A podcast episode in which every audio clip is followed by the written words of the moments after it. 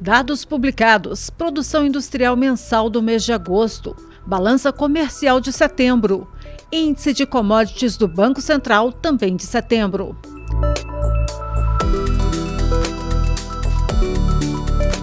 Olá, eu sou a jornalista Sandra Persen. E eu sou o economista André Galhardo. E este é o painel econômico FIEG. Começa agora o painel econômico da FIEG uma iniciativa da Federação das Indústrias de Goiás e Análise Econômica. Depois de crescer 0,6% em julho, a produção industrial brasileira devolveu o crescimento e recuou os mesmos 0,6% em agosto. Além do recuo mensal na última leitura, o IBGE também revisou o percentual de crescimento de julho de 0,6% para 0,4%.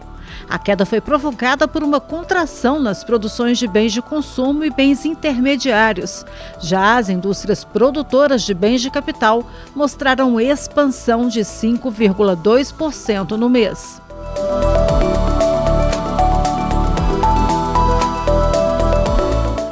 Balança comercial brasileira apresentou superávit de 4 bilhões de dólares em setembro, contra um superávit de 4,1 bilhões de dólares no mês imediatamente anterior. O superávit da balança comercial de setembro representa o segundo menor resultado do ano, atrás apenas do déficit registrado em janeiro. O superávit comercial de Goiás foi na contramão dos números nacionais e apresentou evolução em setembro na comparação com o mês de agosto. O saldo positivo subiu a 662 milhões de dólares ante os 583 milhões de dólares registrados um mês antes. O índice de commodities do Banco Central apontou para a continuidade na queda dos preços das commodities no Brasil, com exceção dos preços ligados à agropecuária, que apresentou elevação em setembro. Houve queda bastante consistente e difundida nos preços das demais commodities.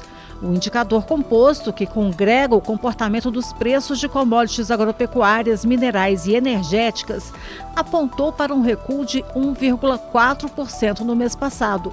No trimestre móvel, encerrado no mês anterior, a queda foi ainda mais pronunciada, de 4,46%. Agora vamos à análise do economista André Galhardo, do Análise Econômica. Olá, André. A queda na produção industrial tem alguma relação com a perda de ritmo esperada para a economia brasileira? Sandra, bom, seria prematuro dizer que por conta de um resultado negativo de agosto, a gente já estaria enfrentando os primeiros sinais de crise no Brasil.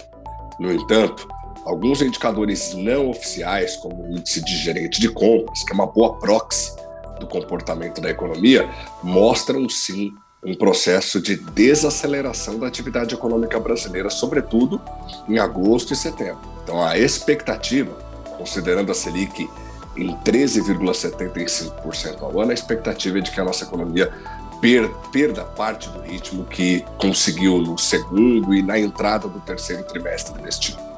E quais são as expectativas para o comércio exterior de Goiás para os próximos meses, considerando a queda no preço das principais commodities? Olha só, apesar do resultado positivo, né, nós tivemos um superávit comercial maior em setembro do que em agosto, houve queda de 17% na corrente de comércio. O que, que é isso? Quando a gente soma as exportações com as importações, o volume de negócios de Goiás reduziu 17%.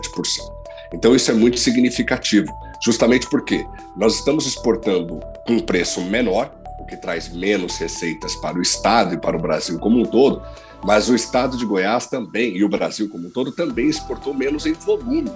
Isso significa que os nossos compradores, os nossos parceiros comerciais estão consumindo menos. É um reflexo da crise que já está instalada na Europa e nos Estados Unidos. Além disso, olhando é, para a nossa economia agora, as importações feitas pelo estado de Goiás foram muito mais baixas do que as registradas um mês antes, em agosto. Isso significa dizer que o ritmo de produção em Goiás e no Brasil tem sido menor do que a gente viu é, na entrada desse terceiro trimestre. E os preços das commodities, eles devem continuar diminuindo ou é um evento transitório? De novo, a gente vai ter que falar da crise nos Estados Unidos e na Europa. Como são grandes consumidores de matéria-prima, de materiais básicos e semi-manufaturados, essas duas regiões, é, como os Estados Unidos já estão em recessão técnica, né, e a Europa caminha rapidamente para isso. Como eles estão num processo de desaceleração econômica, há uma expectativa de diminuição ainda maior da demanda por produtos que o Brasil exporta.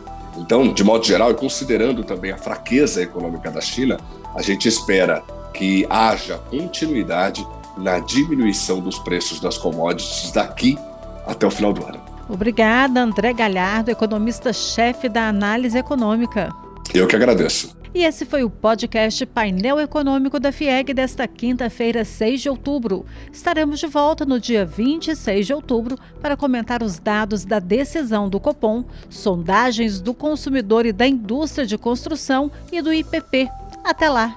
Esse foi o painel econômico da FIEG, uma iniciativa da FIEG e análise econômica para você.